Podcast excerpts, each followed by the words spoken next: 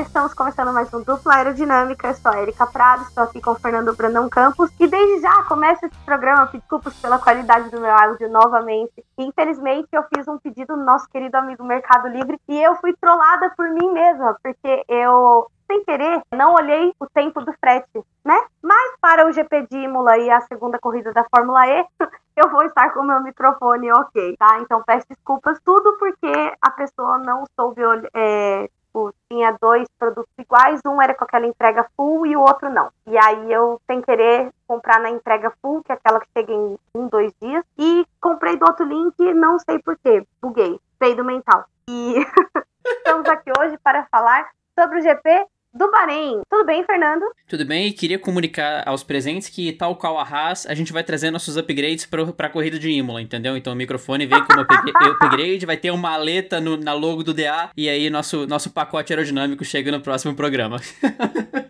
Não, nossa, é, o, o meu pacote aerodinâmico que vai deixar a velocidade e a qualidade do som melhor chega na próxima corrida. Vou gastar um totem, fazer o quê? A vida. Piadas à parte, como sempre nesse programa. Vamos falar sobre o GP do Bahrein, começando.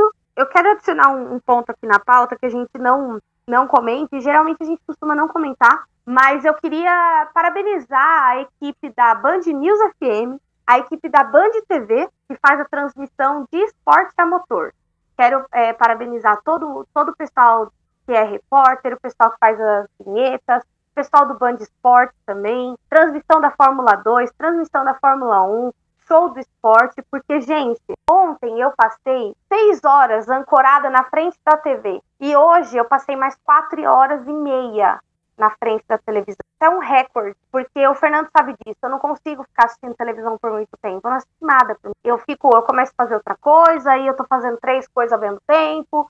E hoje não. Hoje eu parei para assistir, curtir a programação e o pré-corrida da Band, assim como ontem eu assisti o treino 3, assisti o classificatório, assisti o que teve entre o treino 3 e o classificatório, assisti a Fórmula 2. E, meu, que equipe, que transmissão. Sério, estão de parabéns. E por vários motivos, assim, né? Inclusive transmitiram o treino livre da Fórmula 2, que é algo que, assim, deve ser inédito na, na TV brasileira, se eu não me engano, porque é algo que não é tradicionalmente transmitido. Tiveram todo o carinho com, as, com a categoria, com as categorias, né? Com a parte da Fórmula 2 também, que a gente sempre pediu porque começaram a transmissão muito antes, é evidente que é a primeira prova, então tem um tratamento especial, mas ficou claro que não é questão só de ser abertura nas próximas categorias, nas próximas provas, também vai ter um certo cuidado. Depois da corrida, cara, depois da corrida, a gente tem nosso procedimento, né? O primeiro deles era pegar um computador, uma tela para assistir o pódio, e, e, eu até esqueci disso, né? Quando foi chegando no pódio, eu falei, ih, caramba, não tem que pegar hoje, né? Vai passar na TV mesmo. Que foi um, um bônus legal, mas cara, corrida acabou, pódio acabou, passaram entrevista, não teve comercial também, importante, não teve aquela pausa que a Globo sempre tinha depois da corrida, foram direto pro pódio. E aí,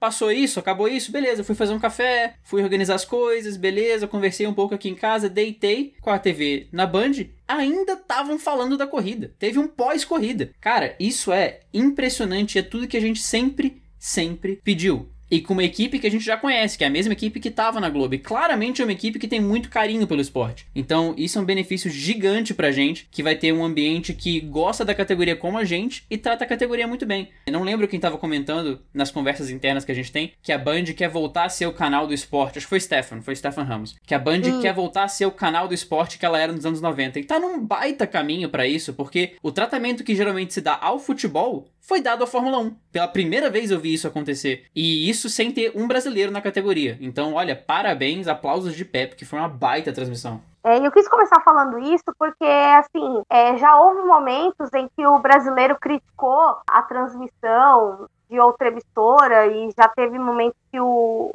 que a gente, assim, se indignou com comentários de etc e tal. Então, cara, quando tem uma coisa boa, você tem que falar também. Foi sensacional, entendeu? Que nem eu, eu falei, eu tinha coisas para fazer esse fim de semana? Tinha. Não fiz nada, como sempre? Não, não fiz. Mas tudo bem. Estamos aí, né? Domingo, 6 horas da tarde, gravando dupla aerodinâmica e pensando tudo que vai ter que fazer durante a semana que não fez. Mas tudo bem, tamo aí, né? Isso é um problema pra Érica do futuro, tá? A Érica do presente não precisa pensar nisso. Pensamento horroroso é. que eu acabei de dar. Cara, isso daí é, é, o famoso só se vive uma vez, né? E aí, quando você Exatamente. vê, no outro dia você tem outra vez pra viver e tá esperando. Coachdofracasso.com.br É, é tipo isso. Logo eu, a, a Eri Coach, fazendo um coach de fracassos. Ô, oh, gente. Não, não seja essa pessoa, gente. Mas é que assim, tudo que eu tenho que fazer é tão chato, sério, que eu não quero fazer. E não é nem coisa de trabalho, é uma coisa que, assim, é para minha organização pessoal, mas eu não tô conseguindo, sabe? Eu acho que meu eu não tá me deixando fazer. E tudo bem, já esperei, sabe? Acho que cabe um espaço de reflexão também para todo mundo, porque eu acho que esse é um fenômeno que está acontecendo com boa parte das pessoas que está trabalhando de home office. É assim, a produtividade de todo mundo já está afetada pelo home office. É, é, aceita que é um fenômeno coletivo, assim. Volte e meia eu tô em casa morto, tentando ser produtivo, alguém fala, pô, tá complicado. Eu falo, é, tá complicado. Então, Vamos aceitar que tá complicado para todo mundo focar, mas que isso em breve vai mudar e vamos colaborar para que isso em breve é, mude também. Mas acho que esse momento de, de preguiça coletiva ele tá, tá sendo cada vez mais presente para muita gente, inclusive. Então, e, e, cara, é muito louco isso, porque assim, eu tô indo pra oficina, né? Então, eu chego em casa, meu, eu chego em casa, tô acabada. E aí, às vezes, eu ainda arranjo força para fazer live, eu arranjo força para fazer layout, às vezes eu faço layout na hora do meu almoço, sabe? Então, tipo, é, o Fernando sabe que essa semana eu surgi com umas demandas do nada aí, que ele virou pra mim e falou, mano, brisa é essa, mas tudo bem. Inclusive vai aparecer outra, você que lute. Estou colaborando para o seu portfólio de publicitário ou não, talvez.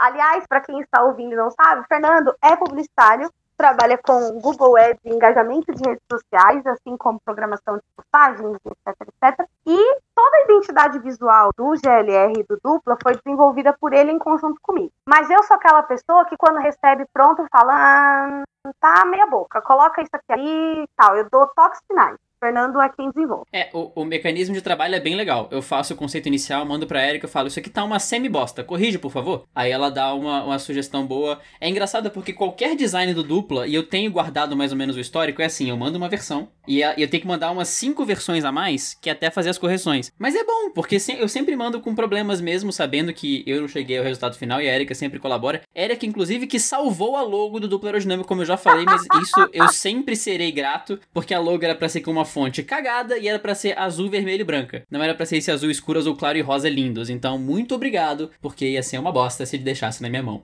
Então, pensando é, nessas cores sem ver, parece bonito, né? Mas não era. Eu juro por Deus que não era. Uhum. E então é, eu acho que faz parte aí. E agora vamos falar então, né, do GP do Bahrein, essa corrida para cardíaco, né, que inclusive eu tava refletindo sobre isso, eu tava meio frustrada por causa de algumas coisas. Eu recebi uma uma mensagem, ah, só pirei em você, não sei o quê, e aí, sei lá, não pegou tão legal assim. E aí eu falei, cara, tipo assim, o meu engajamento no Twitter caiu. Mas por que caiu? Pô, gente, eu preciso monitorar o Telegram do, do GLR, monitorar o, o, WhatsApp do GLR, o Instagram do GLR, porque hoje as meninas fizeram uma tonelada de postagem e aí eu tenho que fazer os posts, eu tenho que cuidar, eu tenho que postar no meu Twitter e eu tenho que é, ver a corrida. São cinco tarefas ao mesmo tempo. Então, alguma delas vai ficar meia boca. E eu optei pelo Twitter porque o Twitter tem gastado emocionalmente faz tempo já. Então eu optei por preferir o, o, Twitter nesse momento. E aí teve um momento que eu preferi tudo e fui assistir a corrida, porque a corrida estava muito incrível. Cara, que é Lewis Hamilton, né? Porque assim, às vezes a gente fala sobre a sorte do Hamilton, a gente brinca com aquela história da lua, mas cara, hoje foi 100% competente. Ele deu uma travada de roda nas últimas. Quatro voltas final, eu acho, que eu falei, meu, ele acabou de perder a corrida. E aí o Verstappen conseguiu o que a gente achava impossível. Errar mais que ele e entregar uma corrida que já estava na mão do Verstappen. É, e o Hamilton defendendo posição, o jeito como ele se posiciona na pista, o traçado que ele faz para tirar o vácuo do Verstappen. O cara, ele justifica os sete campeonatos mundiais que ele tem a cada corrida. Eu acho que os últimos anos que a gente teve de domínio pleno da Mercedes, eles meio que, que tornaram essas coisas meio banais, né? O domínio do Hamilton um pouco banal. Você falou, ah, o cara tá dominando porque ele tá com o melhor carro, mas nunca foi isso, né? E eu tava pensando sobre isso hoje em dia, tanto que o Bottas geralmente ele tá ali misturado com o Verstappen e com a galera de trás. Muito provavelmente a gente pensa que a Mercedes é um carro tão bom também por causa do Hamilton. O, o Hamilton faz aquele carro parecer melhor ainda. Só que pra gente não ficava claro, até hoje. Assim, não ficava claro em partes, porque ele brigou com o Vettel, por exemplo, no tempo de Ferrari, mas hoje foi 100% competência numa situação que Hamilton e Bottas claramente não estão 100% confortáveis com o carro. O carro não tá nos trilhos como ele estava no passado, que o carro ele simplesmente ia sozinho quase, né? A gente, a gente pensava que ele ia sozinho quase, de tão automático que parecia para os dois. Então, o carro não tá nos mesmos trilhos que ele estava no passado. A Red Bull tá mais rápida sim, tanto é que o Verstappen liderou todos os treinos e o quali e fez a pole com décimos de vantagem. Só que na corrida a estratégia e a competência do Hamilton apareceram, mas mesmo assim, o Hamilton foi atrás e a reação do Hamilton no pós-corrida era tipo, ufa, isso aqui não era para eu ganhar, mas eu consegui. Isso aqui não era pra estar tá na minha mão, mas eu consegui me defender, eu consegui fazer frente com um pneu 10 voltas mais velho em relação ao Verstappen, e ele conseguiu aproveitar a oportunidade que a Red Bull deu praticamente com a, com a opção estratégica dela. Foi uma baita corrida do Hamilton, primeira vez desde 2015 que ele vence a primeira corrida do ano, e vamos ver como é que vai ser daqui para frente, mas olha, atuação de gala do Hamilton, de gala, uma baita corrida, perfeita, tirando justamente o erro que ele cometeu no finalzinho da prova, uma atuação perfeita, ele fez tudo que ele precisava para se, se se defender do Verstappen que a gente brinca, a gente aponta os, de os, defeitos que ele tem, a gente fala os defeitos que ele tem, mas é inegável que ele é um baita piloto. Então, pro Hamilton se defender do Verstappen, ele precisou de tudo e mais um pouco que ele tinha.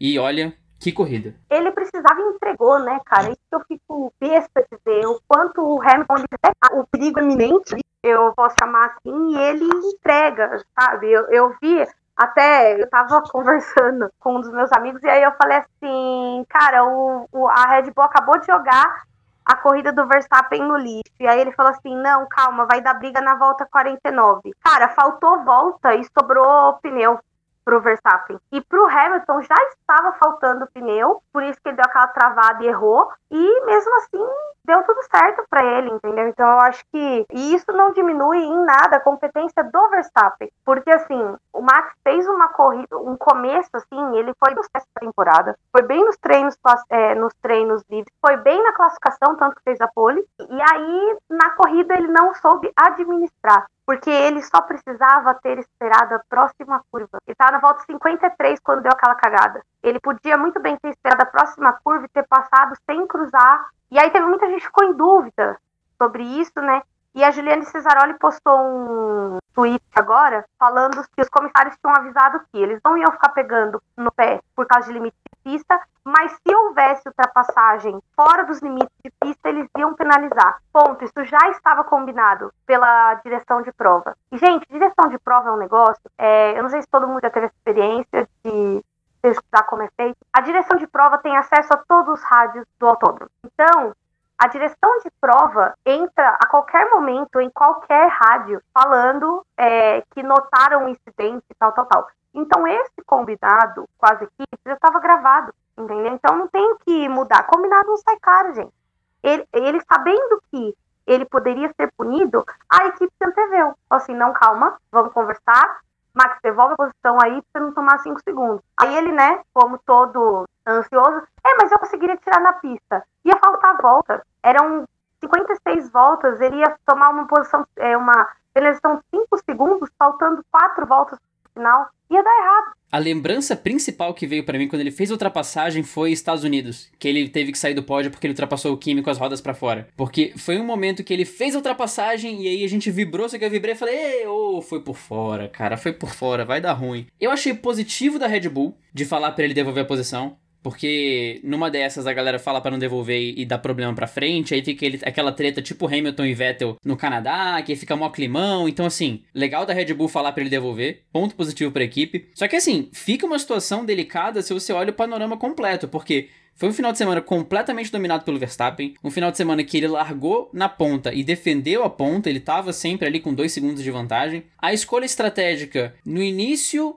prejudicou a corrida, depois colocou a corrida na mão do Verstappen de novo, e aí foi o Verstappen que cometeu o erro. Então tem uma culpa dividida, como diria o Rubens, uma culpa concorrente, né? As duas partes têm envolvimento nessa culpa de ter perdido essa vitória, mas teve pontos positivos para se colher disso, né? O final de semana mostrou que a Red Bull é rápida, que a Red Bull tá numa posição de brigar de igual para igual com a Mercedes, pelo menos até agora, uma coisa que a gente não via há muito tempo, porque as vitórias da Red Bull vinham em situações atípicas, como acidentes, ou em Abu Dhabi, que parece que a Mercedes não foi. A Mercedes foi para cumprir o horário, cumprir a tabela lá e deixou o Verstappen ganhar a corrida, praticamente foi, foi a impressão que deu. Agora foi de igual para igual, agora foi mano a mano. Tanto é que o Hamilton tava chocado depois da prova também por isso, que é tipo, ok, foi uma batalha dura e essa é a minha realidade agora. Então, pontos positivos para Red Bull carregar, mas mesmo assim, existem pontos que precisam ser corrigidos tanto do lado da, da, da, estratégia que foi escolhida, quanto do lado do Verstappen, que realmente foi afoito ali naquela manobra e podia ter vencido essa prova se não tivesse cometido, se não tivesse cometido esse erro. E outro erro também, porque ele devolve a posição para o Hamilton naquela reta oposta do último setor e perde a traseira fazendo a curva mais para frente. Então logo depois ele comete um erro que perde décimos preciosos para ele. Então foram, foram alguns elementos aí que, que causaram essa, essa segunda colocação na prova. É, muita informação no mesmo final de semana aí, né? Eu acho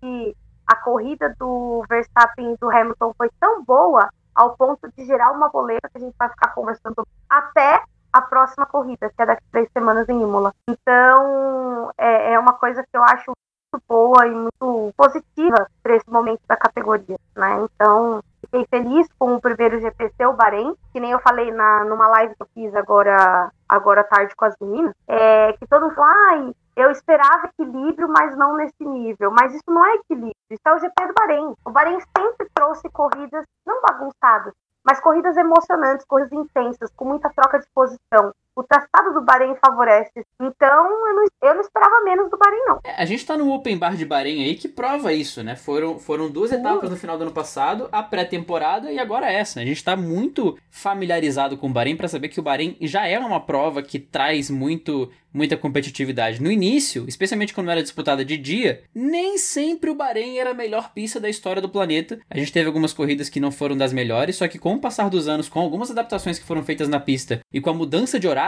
o Bahrein mudou da água para o vinho e hoje em dia é uma das corridas mais sensacionais. Vide 2014 com Rosberg e Hamilton, vide ano passado, vide esse ano. Então, assim, a gente tem sempre provas impressionantes no Bahrein e foi um ótimo começo e indo para uma ótima corrida também, que foi Imola né, ano passado, então a gente pode esperar muita coisa boa de Imola esse ano também. Essa sequência Bahrein, Imola, Portimão vai ser sensacional para começar o ano. Eu tô com expectativas boas aí, porque a gente vai começar a temporada numa batida de várias corridas boas e movimentadas. Ou seja, só corrida top, só corrida boa. Então a gente vai ter bastante assunto no dupla aerodinâmica aí para falar. E aí agora, dando continuidade, é, a gente não pode falar dessa corrida sem destacar o Driver of the Day, o Sérgio Pérez, né? Eu tô dando uma invertidinha assim na pauta, mas é porque eu quero falar de Red Bull, porque assim, durante os treinos e durante a classificação, muito foi falado sobre tipo a, RBR ter uma escolha errada. Ah, não, porque o Pérez também é ruim, e aí ele vai se arrepender de descartar do álbum e o Gasly. E aí chegou na corrida, o Pérez deu um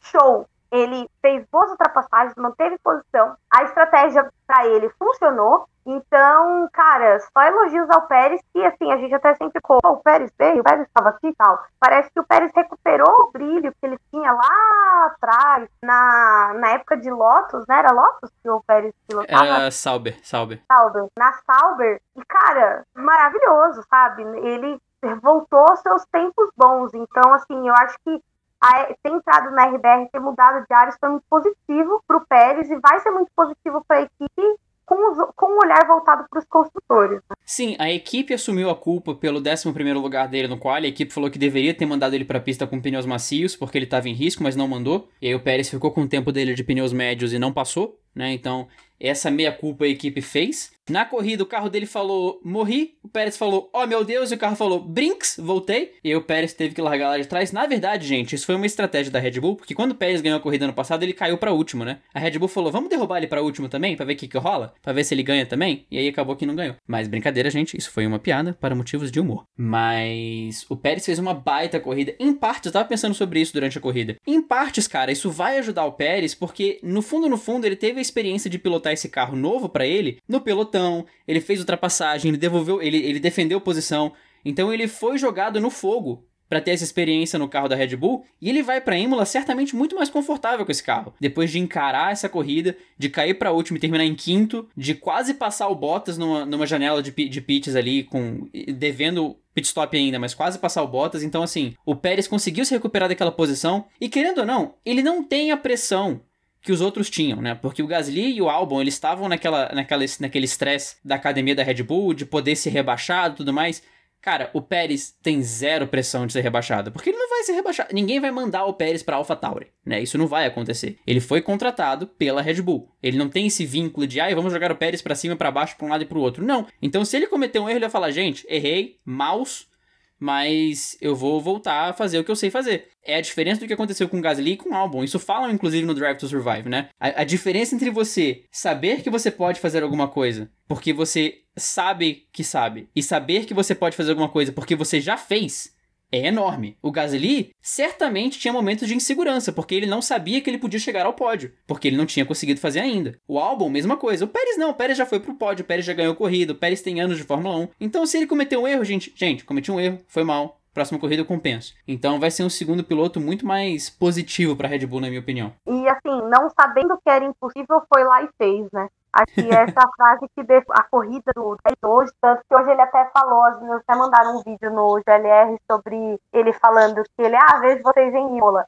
Que, né, tá muito feliz com o resultado do ano passado. Ele nem sabe se vai poder replicar, mas ele é, tá com expectativas, é natural. E aí a gente, é, falando sobre Pérez, a gente vai falar sobre a McLaren, né, que fez um P4 com o Norris e um P7 com o Ricardo, ou foi 6? É que tá 6, mas acho que tá errado. Eu vou dar um confere aqui na pauta enquanto isso. Na pauta não, perdão, um... na classificação. Eu acho que foi P6. View results. P7. Ei, ei, bonito, muito bom. Errou! Deixa eu corrigir. Errei!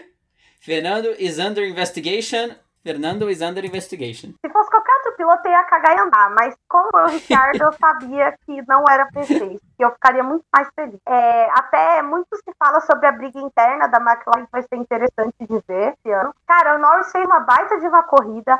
Segurou o próprio Ricardo no começo e, e ele chegou nesse P4 depois de fazer é, uma ultrapassagem legal no Norris e colocar o, no Norris é fogo, no Leclerc, aí colocou o Leclerc entre ele e o Ricciardo para segurar o Ricciardo, entendeu? Ele usou a condição de corrida a favor dele, e mesmo a McLaren fazendo um pit stop um pouco mais demorado, ele mandou bem, cara. Ele fez uma baita de uma corrida, segurou a posição e levou o P4 para casa, e o Ricciardo um P7.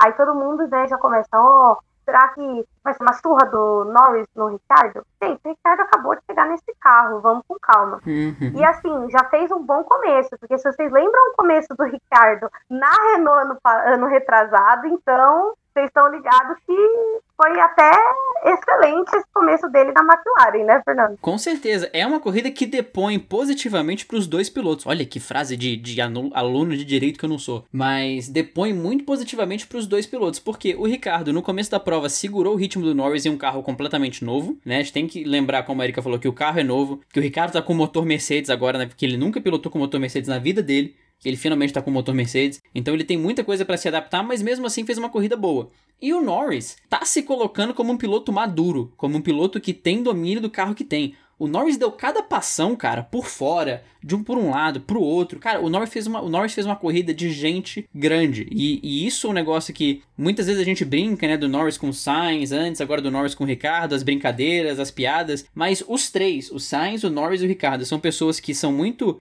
de bem com a vida e, e descontraídas fora do carro, mas baixou a viseira, viram os animais. E o Norris tem provado cada vez mais isso. Uma baita corrida de um cara que, querendo ou não, tem que se colocar como piloto número um da McLaren, não por ser melhor melhor que o Ricardo, mas por ser o piloto que tem mais experiência na equipe, ele falou sobre isso no lançamento do carro. Ele falou: querendo ou não, eu tenho 20 e poucos anos e eu sou piloto com mais experiência na equipe. Então eu tenho que me posicionar dessa forma, para não só ajudar a equipe, como ajudar o Ricardo a se ambientar aqui também. E teve autoridade para se colocar numa, numa equipe que não diria que está chegando na Red Bull e na Mercedes, mas mesmo assim ela se coloca numa posição um pouco mais alta em relação ao pelotão intermediário em certos momentos. Eu acho que a McLaren está se encaminhando ao meio do caminho entre as equipes de ponta e as equipes do meio do pelotão. Ainda não tá lá, mas tá se encaminhando para esse ponto e os pilotos que estão lá têm que se portar dessa forma. O Ricardo a gente sabe que tem experiência nesse tipo de, de ambiente e o Norris vem aos poucos galgando essa experiência também, seu terceiro ano na Fórmula 1. Então, corrida sem defeitos do Norris, um P4 sólido, e o Ricardo extraiu o que podia da McLaren no seu começo de carreira com a McLaren com um P7. Eu acho que o Ricardo agora vai começar a ficar mais feliz com a decisão que ele tomou depois de ficar receoso de sair da Red Bull, ficar receoso de sair da Renault. Eu acho que agora ele vai se encontrar numa equipe e falar: ok, aqui eu tenho futuro, aqui eu tenho potencial. Eu achei que o Ricardo tinha metido o pé pelas mãos em sair da Renault tão rápido, né? Porém, né, a gente já viu hoje que a Alpine tá, né, hoje o nosso querido, nosso querido bicampeão mundial Fernando Alonso saiu da corrida e assim, já já deu ruim, né? Até isso é uma pauta que não tá nem no vamos falar mal de quem, e nem aqui, porque pô, a saída do Alonso foi um negócio tão bizarro, ele simplesmente parou o carro, sabe? O carro deu problema. Sim. E ele vinha numa corrida legal, ele vinha numa corrida boa, inclusive, que azul lindo aquele da Alpine na televisão, hein? Sim, demais. E é o que você falou. E um ponto importante: o Alonso tava tranquilo. Porque nos tempos de McLaren, uma pane dessa, ele ia estar tá chutando balde, ele ia estar tá gritando com todo mundo. E na entrevista com a Mariana, ele falou: é, é, é, é chato porque eu tava numa corrida boa, mas tudo bem. É, eu tô, tô ganhando experiência com o carro, a gente tá se acostumando e vamos para a próxima corrida para eu, pra eu conseguir alcançar um, um, nível maior de ambientação com o carro, e é isso. Então, assim, não só a performance dele na pista, como a, a forma com que ele se posicionou fora dela, foram duas coisas muito positivas do Alonso é, nesse GP. Ele foi um dos poucos que, assim, eles caem no limbo, né? Que não dá nem para uhum. falar bem, mas também não é vamos falar mal de quem, fica naquele tipo, é, o Alonso, ele veio e fez uma corrida legal. Mas vale a nota mesmo rápida e honrosa aí. Eu acho que é um processo que a gente vai enxergar esse ano que vai ser a, o desenvolvimento da temporada com o Alonso e o Ocon, né? Que o Ocon também teve um, um, uma performance para lá de discreta, que a gente vai falar mais tarde aqui no, no nosso podcast. E, e aí a gente sai da, da McLaren e até um pouco da Alpine e vai para a Ferrari. Que finalmente a Ferrari está nos pontos positivos. A Ferrari conseguiu sair do vamos falar mal de quem? A Ferrari fez um bom classificatório, chegou a, a ficar é, o Leclerc e o Sainz em primeiro e segundo numa das sessões, né? E fez um P4 com o Leclerc e pontuou com os dois carros esse domingo, coisa que ano passado a gente sabe que eles lutaram muito e por muitas vezes não conseguiram esse feito. É, o Leclerc deixou evidente que a Ferrari ainda tá devendo em ritmo de prova, né? Porque o Leclerc pulou para terceiro na largada, mas depois virou uma pedra num lago, foi afundando, afundando, afundando. Mas não afundou tanto, já é um bom começo né? Conseguiu terminar a prova num, num, sexto lugar sólido. Foi ele que terminou em sexto ao invés do Ricardo. E os dois carros da Ferrari conseguiram pontuar. Leclerc em sexto, Sainz em oitavo. Sainz vale a mesma nota do Ricardo, ele tá se acostumando com o carro ainda. Mas aquela batalha que foi linda com o Alonso e com o Vettel já deixou claro que o Sainz tá começando a estar tá bem ambientado. Ele deu um passão lindo nos dois. O Alonso e o Vettel se misturando. O Sainz falou: beleza, beleza, vou passar os dois. Tranquilo, valeu. Vocês brigam aí atrás, que eu vou continuar minha corrida aqui. Então, um projeto sólido. A Ferrari mostra, mostra que melhorou seu ritmo durante a pré-temporada, tá longe do ideal, mas perto do que era bons passos. E vamos ver como é que a Ferrari vai estar para as próximas corridas, sendo que a próxima já é em território italiano, em Imola. E vai ser uma baita corridaça, eu tenho certeza. Quer ver, né? Expectativas foram criadas mediante o GP do ano passado. E aí a gente passa da, da Ferrari para nossa outra, outra equipe italiana, né? Que a Alfa Tauri, pra quem não sabe, ela fica na Itália. É onde ficava a Toro Rosso. Porque, na verdade, a Toro Rosso é a antiga Minardi, não é? Exatamente. E eles estão sediados, e aí a gente vai, essa é a mistura da, do Brasil com o Japão, né? A música vai direto pro Japão com o nosso querido Tsunoda, o Tamagotchi, Tsubasa, Pyongyi, é, outro dia chamaram ele de Psy, que é aquele, aquele do Gangnam Style. Pyong Lee eu não conhecia. É, Pyong Lee foi a Mari Coelho que soltou hoje, né? Ah, Pyong Lee, gente, é muito, muito a ver com aquele cabelo dele, né? O cabelo, aquele topete aerodinâmico. Cara, que estreia a do Tsunoda. Ele não só não fez nenhuma cagada, o que é raro para um rookie, como além de não fazer nenhuma cagada, ele ainda fez um, uma baita ultrapassagem em cima do Kimi Raikkonen, teve ritmo de corrida e ainda fez um P9. Ou seja, apenas aplausos para Yuki eu tava dando aula no, no sábado de manhã e a TV fica ligada no mudo aqui do lado só pra, né, não interferir. Eu continuo dando aula, continuo focado, tudo certo. Tô aqui dando aula de boa, ensinando o verbo to be e a vida que segue, coisa de home office, tá aqui tranquilo, o livro na minha frente, não sei o que. Olha pro lado de Sonoda em segundo, no Q2. Ô, oh, brother, oi! No Q1, aliás. Ô, oh, brother, oi!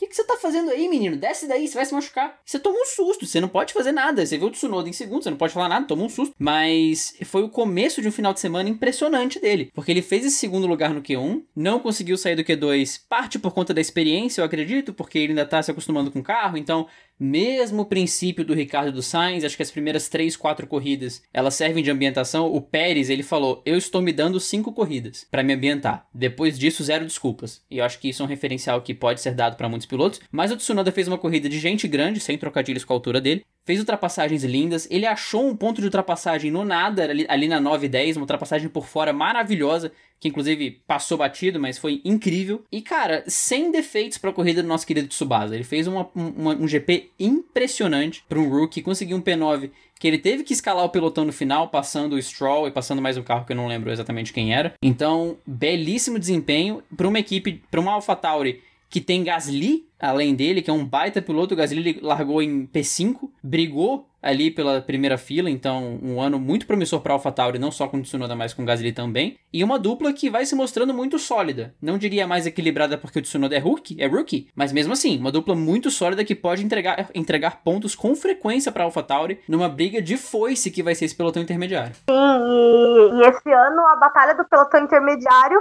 promete ser muito mais quente do que foi a do ano passado, que já foi muito intensa, né? Uhum. É, e por último, a gente fala com fala sobre a Alfa Romeo, que assim, cresceu em performance do ano passado para esse ano, porque ano passado eles estavam sempre fechando o grid, né? E esse ano eles fizeram um P11 e um P12 ali, é, não pontuaram, mas foram quase. E a gente, a gente também fala a Williams, né? Que a Williams parece que tá tirando o pé do fim do grid, né? Não tirou completamente, porque ainda está na briga com a Haas ali, mas assim, tá tirando o pezinho da lama, né? Graças a Deus. É, entregou a lanterna pra Haas, né? A Haas recebeu a lanterna numa caixa bonitinha durante a pré-temporada, né? Ganhou a, lanterna de Natal. A, a, Williams começa a flertar com possibilidades de talvez pensar em pontuar. É um progresso legal. A Williams conseguiu se estabelecer, conseguiu botar o pé no chão falar, ok, daqui para frente a gente consegue melhorar com uma base mais sólida. A Alfa Romeo foi uma grata surpresa, porque foram muito bem nos treinos livres, foram muito bem no quali, conseguiram sair ali do Q1, que geralmente era onde a Alfa ficava, junto com a Williams tal. Na corrida, pensou em pontuar, teve uma hora até que o Raikkonen falou, tá, a galera na nossa frente vai até o final, a gente vai até o final,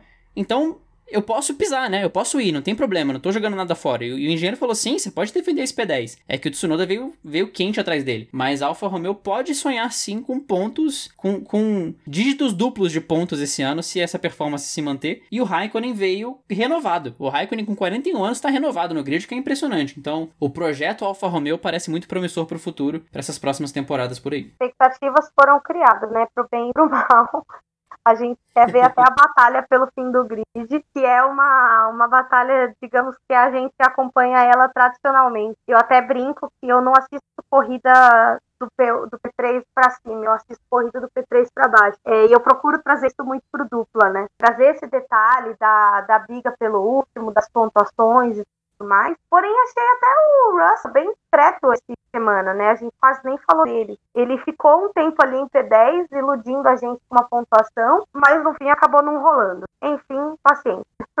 é, e aí agora a gente chega no momento que a maior, maior parte de vocês espera. Eu descobri que tem gente que pula o podcast direto para esse momento. Olha isso. Como brasileiro gosta é o quê? É do estrago. O brasileiro gosta da desgraça. Sabe por quê? Porque agora a gente chegou no momento do vamos falar mal de quem?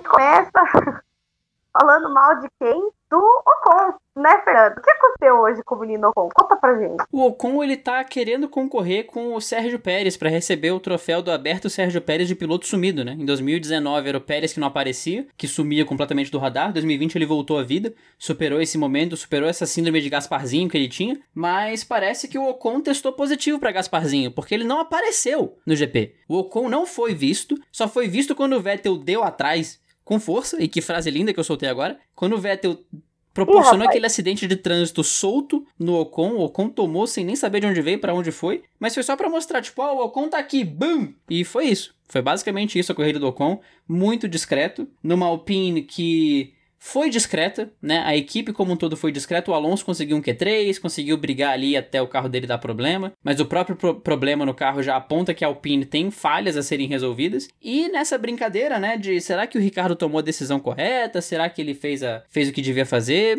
O Ricardo olha para a Alpine com um abandono em um P14 e olha para a McLaren com um P4 e um P7 e dá risadas né? E fala, ok, acho que eu tomei a decisão correta. Foi uma corrida bem tímida da Alpine e bem discreta do Ocon também. E aí a gente vem para uma coisa que eu não gostaria mais, estou criticando cedo, a Aston Martin, né? Que fez um baita de um barulho como a Force India Rosa no passado, né? A Mercedes Rosa. E aí, esse ano falaram, pô, vai ser uma Mercedes Verde, né? Mas assim, eles tiveram uma atuação tímida para dizer o mínimo, né? O carro aparentemente está bom, tanto que o Vettel competiu posição e muita coisa contra o Stroll também, mas achei o desempenho em corrida ruim. Eles largaram ali, o, o Vettel acabou sendo punido por passar por duas bandeiras amarelas no classificatório, depois da rodada do Mazepin, que foi quem estragou o classificatório. Mas o Stroll largou bem, só que eles não capitalizaram na corrida não. Então foi bem, foi bem, como pode dizer, foi bem frustrante assim da Aston Martin. Pois é, e, e a performance da Aston Martin, ela tem que ser avaliada como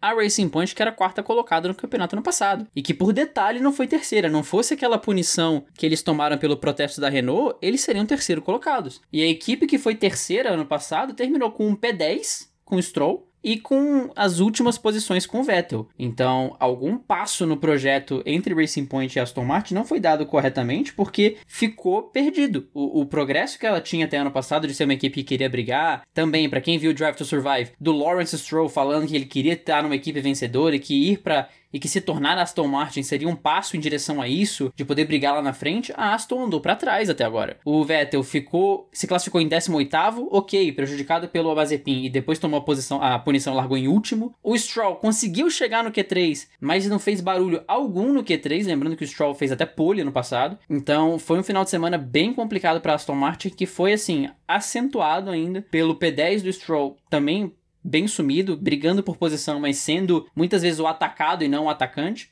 E o Vettel dando aquela pancada de graça no Ocon, sem explicação nenhuma. O Pietro, até no, no F1 TV, no, no pós-corrida, deu uma analisada, mas ele falou: é, pois é, teve pressão aerodinâmica, freou ali, perdeu o ponto de freada, travou, mas realmente não tem muito como explicar isso não. Então, a Aston Martin e o Vettel ficaram devendo nesse final de semana. É, ficaram devendo bastante. Inclusive, o Vettel, que nem você mencionou, fez uma batida de trânsito ali. Cara, entrou na traseira do Ocon de um jeito que não deu para entender. e quando eu vi, ele deu na traseira do Ocon, o Ocon rodou, e aí, não satisfeito, ele foi sair da batida e ele também deu uns 180 para trás, assim, ao invés de ir com o carro para frente. Então, eu não entendi muito bem o que aconteceu ali, mas foi um erro, assim, que eu não esperava ver do Vettel na Aston Martin. E abre para aquele tipo de comentário que eu nem gosto de citar aqui, do pessoal falando da performance dele. Né? É, pois é, esse tipo de comentário não cabe. Esse tipo de comentário simplesmente não cabe, assim. E vale lembrar também, eu acho que isso é uma nota interessante, né? O Vamos Falar Mal de Quem, ele serve para comentar de, de atuações negativas, tanto de lado de crítica mesmo, como a gente faz com alguns pilotos, como também de pontuar atuações negativas. É evidente que a gente gosta de um Tsunoda, que a gente gosta de um Gasly, mas quando eles fazem besteira, eles vêm pro Vamos Falar Mal de quem também, porque precisa ser pontuado. E é a questão do Vettel. A gente não tá falando que o Vettel é um cara que só ganhou por causa da Red Bull. Não, isso não tá nem em discussão. Isso é, isso é óbvio que não foi por causa da Red Bull. Mas a, a, a atuação dele no Bahrein não foi de acordo com o esperado e, portanto, ele vem aqui para ser posicionado como alguém que deixou a desejar nesse GP, mas é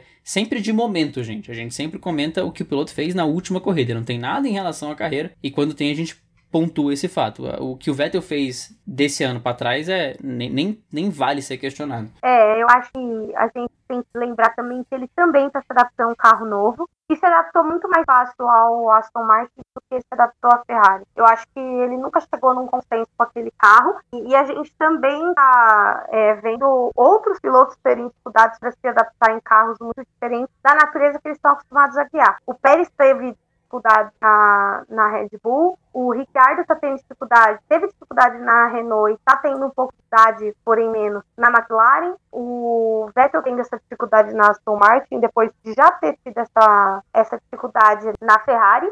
E sem esquecer do Sainz também, que tá dando uma apanhadinha ali da Ferrari, porém, assim, tá entregando, ainda que tá apanhando. E aí a gente vai falar do Mazepin, né? Eu não falo esse nome, agora eu só falo Mazepin porque ele só roda. e eu acho engraçado que um pouco antes da corrida, a Juliane Cesaroli postou que ele estava andando bem tranquilo sobre o paddock, e aí ela falou assim: Nossa, eu nunca tinha visto um piloto iniciante tão tranquilo antes da sua primeira corrida. E ele, não há com se preocupar. E aí, né, rodou na primeira volta. Ou seja, narrador, dois pontos. Ele tinha com o que se preocupar.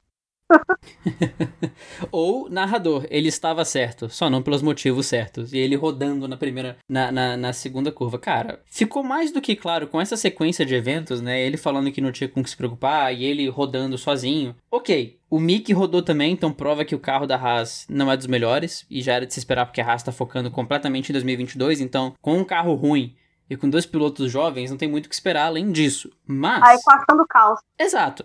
Mas, da mesma forma, cada vez fica mais claro que o Mazepin, ou Maze, Mazepin, ou Diazepam, enfim, o que você queira chamar o cidadão, ele não leva isso como uma carreira. Porque, tá, ele tem bilhões e bilhões da família dele, ele vai fazer isso como um hobby. Por isso que ele tava uma hora e meia antes da corrida andando no paddock tranquilamente, porque ele tá indo andar de kart com os brother, pelo que parece, né? A gente pode é ser, o ser provado... do bilionário, né? É, a gente pode ser provado como, como equivocados no futuro. Acho bem difícil, mas é a impressão que passa. Pra Haas é complicado se colocar nessa posição porque nada dá futuro ali. O carro é complicado, os dois pilotos são jovens, então eles têm que aprender sendo jogados no fogo também. O rádio do engenheiro pro Mazepin prova como a equipe tá consciente disso, porque o Mazepin roda fala, galera, desculpa, eu, eu, eu bati, eu perdi o carro tal. E o engenheiro fala, relaxa, vocês estão aqui para aprender. Então, isso me deixa muito claro que a equipe sabe que os dois vão fazer besteira esse ano porque são novatos com um carro muito difícil. Agora, o Mazepin rodou na, pré, rodou pré-temporada, rodou no treino, rodou no quali duas vezes, rodou na corrida. Uau! Né? Uau, ele conseguiu fazer um combo bonito de rodadas. A carreira dele na Fórmula 1 até agora durou duas corridas. Então, parabéns pro Mazepin aí, que o Mazepan, Diazepam, enfim, que conseguiu, sem saber que era impossível, foi lá e soube, né? É, foi lá e soube. Foi lá e descobriu que era impossível. aí a gente cai falando do Mazepin e do Mick Schumacher, ele cai pra Haas que, meu, assim, é, eu sabia que o Gunter Steiner tinha um problema além dos pilotos. Eu só não sabia qual era a gravidade desse problema até ver esse carro. Cara, eu, assim, nada me tira da cabeça que ele tomou uma decisão estúpida de colocar dois pilotos novos na, na equipe. Ele tinha que ter pego alguém com mais experiência. Eu não sei quem, talvez um álbum que já fez uma outra temporada, talvez algum outro piloto disponível aí, sei lá, a gente tem um monte de gente aí que tá. O próprio Pietro Fittipaldi, que já conhece o carro, mas colocar o Mazepin e o Schumacher acho que não foi a, a, decisão mais certa. E ele tá precisando entregar resultado, ou seja, existe a grande possibilidade disso dar muito errado no final do ano. Eu queria aproveitar essa, essa posição da Haas para destacar justamente o Pietro, mas eu vou chegar lá. É engraçado porque a Haas, o piloto, o terceiro piloto é o mais experiente da equipe, né? O Pietro tem duas corridas e agora o, o Mazepin e o Mick tem uma. Então os dois pilotos empatados ainda têm a experiência que o piloto reserva tem. Mas vai ser um ano complicado para a Haas, com um dinheiro suspeito, com um piloto complicado. O Mick Schumacher caiu numa situação que é bem delicada para ele começar a carreira. Se ele tivesse ido para uma Alfa, seria uma situação tão melhor. Se ele tivesse no lugar de um, de um Raikkonen ou de um Giovinazzi lá agora, ele estaria começando a carreira numa situação muito mais tranquila, muito mais estável para ele, com um amparo muito melhor mas ok, não vamos trabalhar com cisne, vamos trabalhar com o que a gente tem na mão. E a Haas vai ter muito que lutar esse ano para conseguir chegar em 2022, que é onde ela tá focando. E cara, pensando no Pietro, eu me tornei um fã ainda maior do Pietro agora, pensando no 2021 dele. Porque o Pietro é um cara que tá fazendo. O, ele tem a função de piloto reserva da Haas, e claramente ele tem muita importância ali, especialmente agora com dois pilotos novatos, então ele serve muito de âncora ali da equipe. para saber auxiliar os dois, ele tem um input legal pra equipe, então ele ajuda muito a Haas, com certeza. Ele vai correr nos ovais da Indy, no lugar do, do Grosjean que o Grosjean vai correr só misto, e aí o, o Pietro assume o carro para os ovais. Vai fazer a temporada completa da Alemã European, de Endurance. Então, já são aí três empregos. E ele participa do pós-corrida da Fórmula 1 da, da, F1 TV com o Will Buxton. Então, ele é um cara que vem da família do Fittipaldi. Então, assim, só colocando o contexto dessa admiração. É um cara que, se ele quisesse, cara, ele não precisava fazer isso tudo. Ele podia pegar uma carreira aqui, uma carreira ali e viver tranquilo. Ele não precisava fazer isso tudo. Mas claramente ele tem amor pelo que ele faz. Porque o cara, numa brincadeira dessa, tem quatro empregos. Ele dobrou o Julius. Ele dobrou o pai do Chris. E empregos em automobilismo. Então, uma admiração gigante pro Pietro que você pensa, o cara vai pro final de semana de corrida, ele faz a função de piloto reserva, faz o track walk, faz tudo, fica ali no box, ajuda a equipe e tal. Depois da corrida, vai fazer o pós-corrida da F1 TV. Numa dessas tem que voar para os Estados Unidos para fazer uma Indy, numa dessas tem que ir para Europa para correr de endurance. Mano, palmas de pé para um cara que tem um gás e um amor desse pelo automobilismo. Ai, ai, eu super entendo, Pietro. Quando a gente transforma a paixão em trabalho, a gente, o, o, quem fala muito isso é o Alexander Grunwald. É, ele fala sempre para mim: é, trabalhe com o que você ama e trabalhará o dobro. Estará sempre cansado, porém serás eternamente feliz. e é exatamente isso, gente. Eu fico olhando o meu domingo, o meu final de semana, quando tem corrida, porque, pô, era pra eu estar na primeira corrida da Stock Car esse fim de semana. E não teve, por causa do Covid, graças a Deus, que tá acontecendo muita coisa aí. E, cara, eu não parei um minuto. Eu não aproveitei esse final de semana. Porque eu tava em função do GLR, do duplo, nananana. Então, assim, a gente. Eu entendo o Pietro quando você é multifunções. Assim, e com certeza esse esforço vai levar ele a algum lugar. Porque me levou, porque já levou ele, porque já levou muitas outras pessoas que eu conheço a bons lugares. Então, é, realmente o Pietro merece todo o nosso carinho, nosso destaque aqui. E aí a gente chega no. no momento que a galera também gosta, mas acho que um pouco menos do que o Vamos Falar Mal de Quem, que são as aerotretas da semana, né?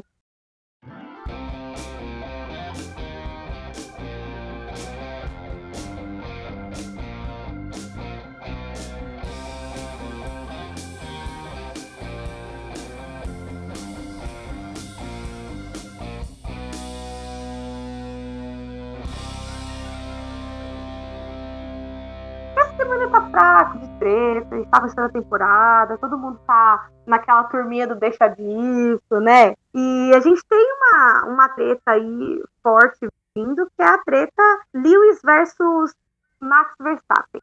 Só que é uma treta entre eles.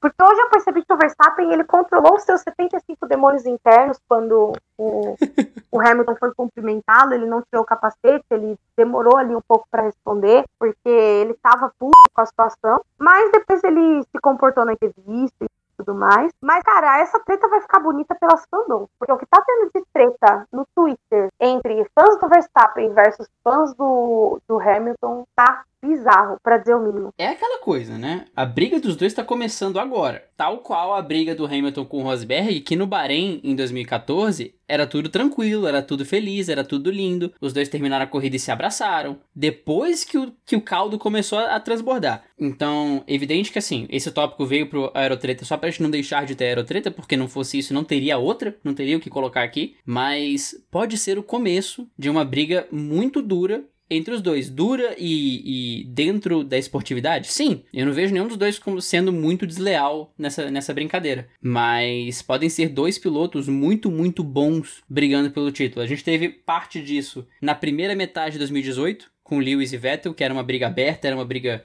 muito intensa entre os dois, da, da metade para frente. Ali depois do GP da Alemanha, que o Vettel abandonou sozinho, o caldo entornou ali também, pro lado do Vettel, e o Lewis conseguiu fechar o campeonato bem. Então, a gente pode ver esse ano sendo uma briga muito forte entre os dois.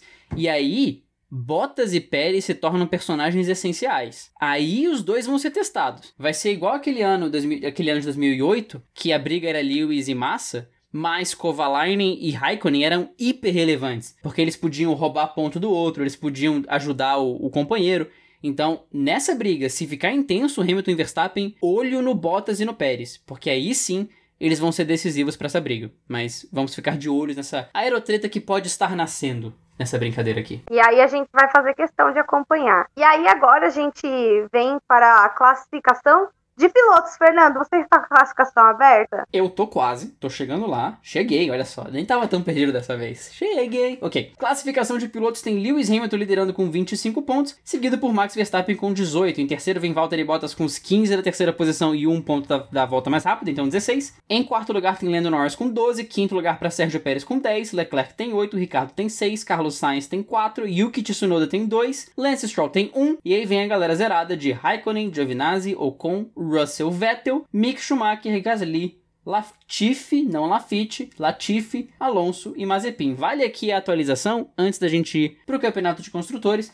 do aberto Nico Huckenberg de piloto sem pódio, porque com pilotos novos, a gente teve atualização no aberto Nico Huckenberg de piloto sem pódio. Então, de piloto sem pódio no grid, a gente tem o Tsunoda, que é novato, o Giovinazzi, Schumacher, o Mazepin, o Russell e o Latifi. Basicamente, a Williams, a Haas, o Tsunoda e o Giovinazzi. E agora, as equipes. O Construtores começa com a Mercedes em primeiro lugar com 41 pontos, a Red Bull com 28 em segundo, a McLaren em terceiro com 18, a Ferrari com 12 pontos, a AlphaTauri com 2 pontos, 2 pontos do Gasly, a Aston Martin com 1 ponto do Stroll e a gente tem Alfa Romeo, Alpine, Williams e Haas, todos com 0 pontos, em, respectivamente em sétimo, oitavo, nono e décimo lugar. A gente começa o encerramento desse programa é, chamando os best fans dessa semana. Fernando, quem foram os best fans do Twitter? No Twitter nós tivemos a nossa querida. Pera aí que eu tô descendo a pauta. No Twitter nós tivemos a nossa querida Julia Vieites, o Rafael Fernandes, o Jonatas Mello, que na sexta-feira foi aniversário do Heitor, então parabéns pro Heitor. O McLaren Depré, o Carlos Valese, a Camila, o Nais Ananias, desculpa se eu errar seu nome, o Max Souza, a Grazi, Érica Fioranelli, a Le Ranieri, Davi Verstappen, Bianca. Bianca, Érica, me ajuda?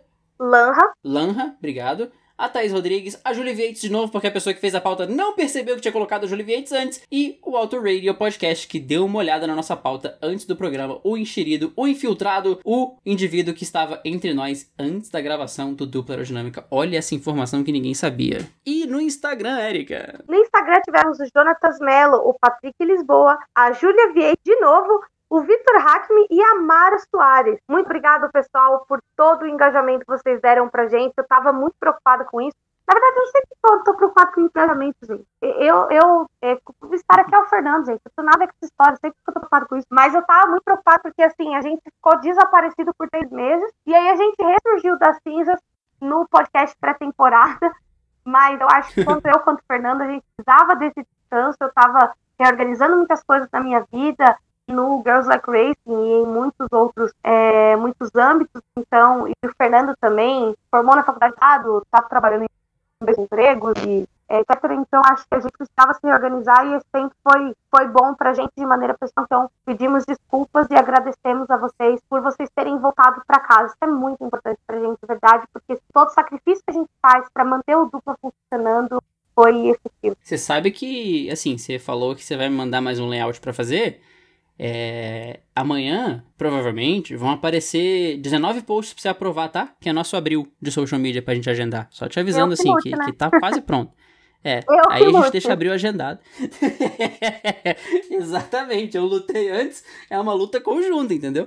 Mas é, é só te deixando essa, essa pequena cobrada, mas sim, gente, é, é, um, é, um, é uma felicidade a gente poder contar com vocês. E vocês participam em tudo, é impressionante. Posta agenda, tem comentário, posta conceito, tem comentário, posta TBT, tem comentário, posta tudo, tem comentário, gente. E é muito legal poder contar com o apoio de vocês e, e o feedback e ajuda. Então, fazer isso aqui para vocês é sempre importante. É bom pra gente, porque muitas vezes a gente tá cansado, morto, tá estressado, a gente vem pra cá, a gente ri, mas também é bom sabendo que vocês curtem tanto e dão tanto valor. Então, muito, muito, muito obrigado por sempre estarem com a gente por aqui. E é isso, pessoal. A gente encerra o nosso programa por aqui. Espero que vocês tenham curtido os nossos comentários sobre o GP do Bahrein. Eu aguardo vocês daqui duas semanas no GP, no EPRIX de Roma. Uhum, de Roma, rodada dupla.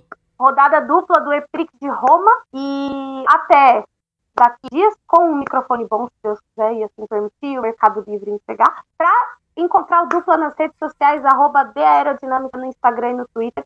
Para me encontrar nas redes sociais pessoais, arroba Ericoke no Twitter e arroba Eri não, ao contrário, arroba Coke no Twitter e arroba Ericoke no Instagram. Ficam também o Girls Like Racing BR, onde a gente é, reuniu mulheres para falar de corrida, automobilismo nacional, automobilismo americano, Fórmula 1 e outras questões que circundam o automobilismo e questões também femininas. É, circunda. Bonita palavra. Eu li o Aurélio, brincadeira.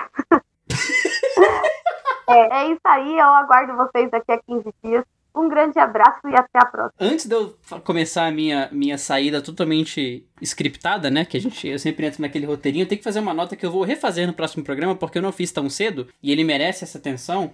O nosso querido Rafael Negreiros, nosso querido Batata, que é coach do Tubarões do Cerrado e tá sempre aqui com a gente, ele tem um, podcast chamado Play Call Podcast, que é sobre NFL ele analisa algumas jogadas, ele dá alguns insights de por que que fizeram aquelas escolhas naqueles momentos. Ele realmente faz, faz uma análise muito legal de jogadas e de momentos importantes da NFL. Então fica a nota que quem for fã da NFL vai escutar o Play Call. Eu sei que a gente tá numa off-season agora, que assim como dupla, é um momento que os podcasts eles caem um pouquinho naquela baixa, porque o assunto não tá tão no momento, mas se você curte NFL, já dá aquela inscrição no Play Call, já começa a ouvir o Play Call, porque quando a temporada voltar, vai estar tá tudo redondinho. Ele também pegou o pacote aerodinâmico de microfone novo. Fiquei sabendo aí que ele tava com o microfone bonitinho agora recentemente, então a gente sempre valoriza um bom conteúdo e um bom microfone, tal qual o nosso vai voltar a ser muito em breve para a tranquilidade dos seus ouvidos. O nosso pacote aerodinâmico tá chegando, gente. Se você quiser me encontrar nas redes sociais, arroba fbrandocampos no Twitter e no Instagram. E se você, querido ouvido, nos escuta no Apple Podcast,